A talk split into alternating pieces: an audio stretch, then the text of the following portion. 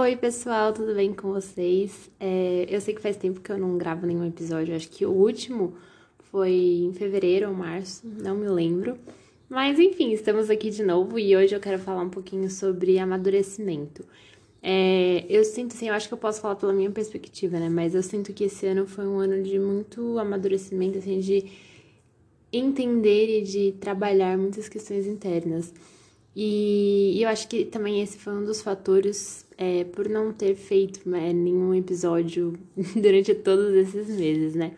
Mas antes de começar o episódio de hoje, é, lembrando que eu tava, né, falando é, algumas poesias durante os episódios, né? Lendo algumas poesias.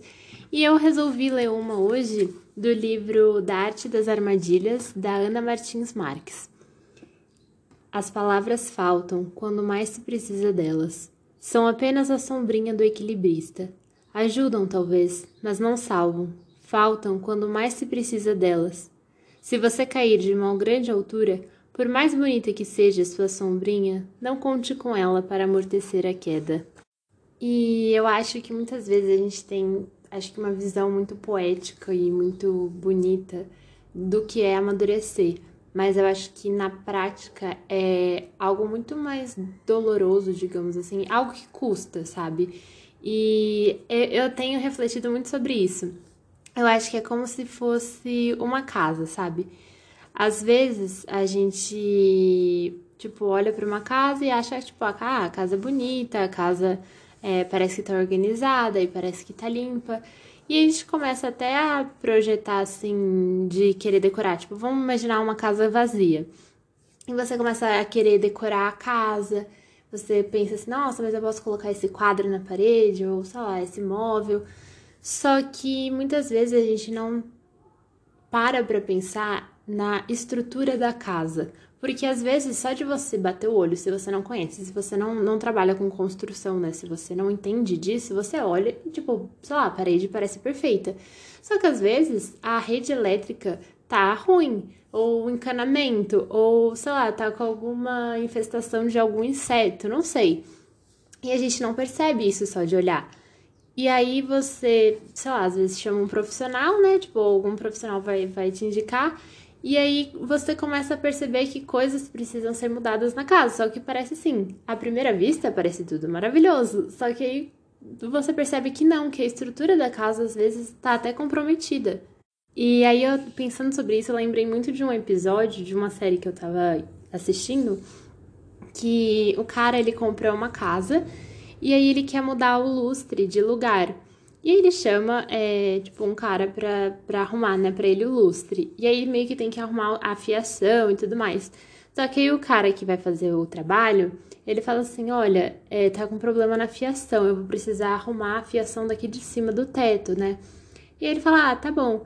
Só que aí vai uma coisa vai levando a outra, porque ele fala, ah, tá com problema é, na parte elétrica, nessa parte elétrica, só que aí precisa arrumar a fiação da casa inteira.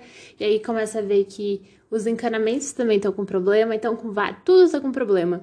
E aí, resumindo, no final da, da, da, das coisas, a casa tá basicamente destruída. Tipo assim, todas as paredes estão quebradas e tá tudo fora do lugar, tá tudo bagunçado, tá tudo uma. Sabe quando fica uma poeira, assim, quando você tá, tá, tá reformando a casa e tá quebrando tudo, fica aquela poeira, aquela sujeira. E aí o cara olha, o dono da casa, ele olha para aquela casa e tá só a carcaça, assim, sabe? Só tá é, vigas e, tipo, as, as paredes quase todas foram demolidas e não tem quase nada ali.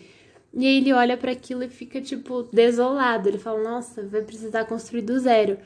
E aí eu comecei a pensar sobre isso, porque muitas vezes quando a gente começa a trabalhar coisas dentro de nós, a gente começa a perceber é, que mais e mais coisas, sabe? Parece que você vai assim, ah, eu preciso, sei lá, ser mais paciente. E aí você começa a trabalhar isso, só que aí você percebe que você é, não é paciente porque você não se importa tanto com as pessoas. Então você precisa também começar a se importar mais com as pessoas. E aí uma coisa vai levando a outra e você vai vendo tanto de coisa que você precisa arrumar dentro de você. E paralelamente a isso, eu lembro que uma vez uma amiga minha estava comentando que ela estava passando por um processo parecido com esse.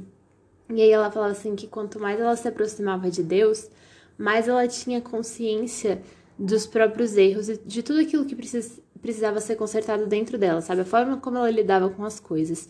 E eu acho que é basicamente isso, sabe? Porque quando a gente começa a ter é, consciência, quando a gente se aproxima de Deus e quando a gente começa a ter consciência dos nossos erros, quando a gente começa a olhar para dentro da gente, sabe? É como se você colocasse uma luz num quarto escuro. E, e aí a bagunça começa a ficar aparente. Só que não é a luz que colocou a bagunça ali. A luz só mostrou a bagunça que já estava ali, que precisa ser arrumada. E aí, da mesma forma. E às vezes, é, a, gente vai descobrindo coisas que precisam ser trabalhadas e a gente vai trabalhando essas coisas, sabe? E muitas vezes é muito difícil, sabe? É muito difícil você, tipo, às vezes você comete o mesmo erro 100 vezes. E aí você não tem consciência de que aquilo é um erro, sabe? Pode ser uma coisa muito simples, pode ser uma coisa pequena, pode ser tipo assim, ai, sei lá, sempre que pessoa, alguém me falar disso comigo, eu fico irritado e aí, tipo, sei lá, deixa a pessoa falando sozinha.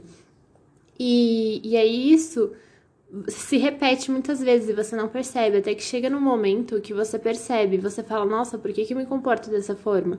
Por que, que eu tô agindo assim? Não é legal.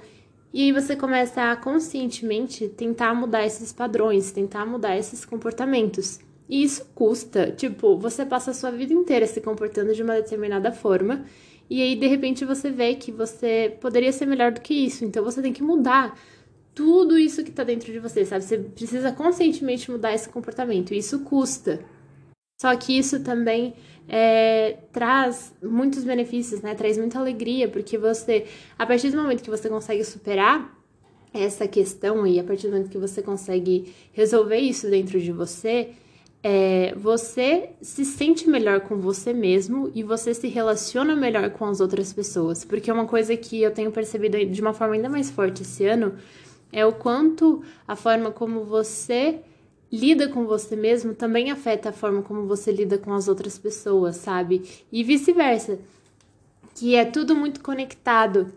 E o primeiro passo para ter esse amadurecimento é você ter consciência dos seus comportamentos e ter consciência da forma como você se sente. E uma outra também uma outra questão que eu tenho é, percebido, né, nos últimos tempos, é que muitas vezes, eu falo por mim, né, muitas vezes a gente não fala algo que, tipo, a gente não conversa com outra pessoa sobre algo que a gente tá passando ou que a gente tá sentindo, porque a gente acha que, tipo, é só a gente, nossa, só eu sinto isso, só eu vivo é, essa situação.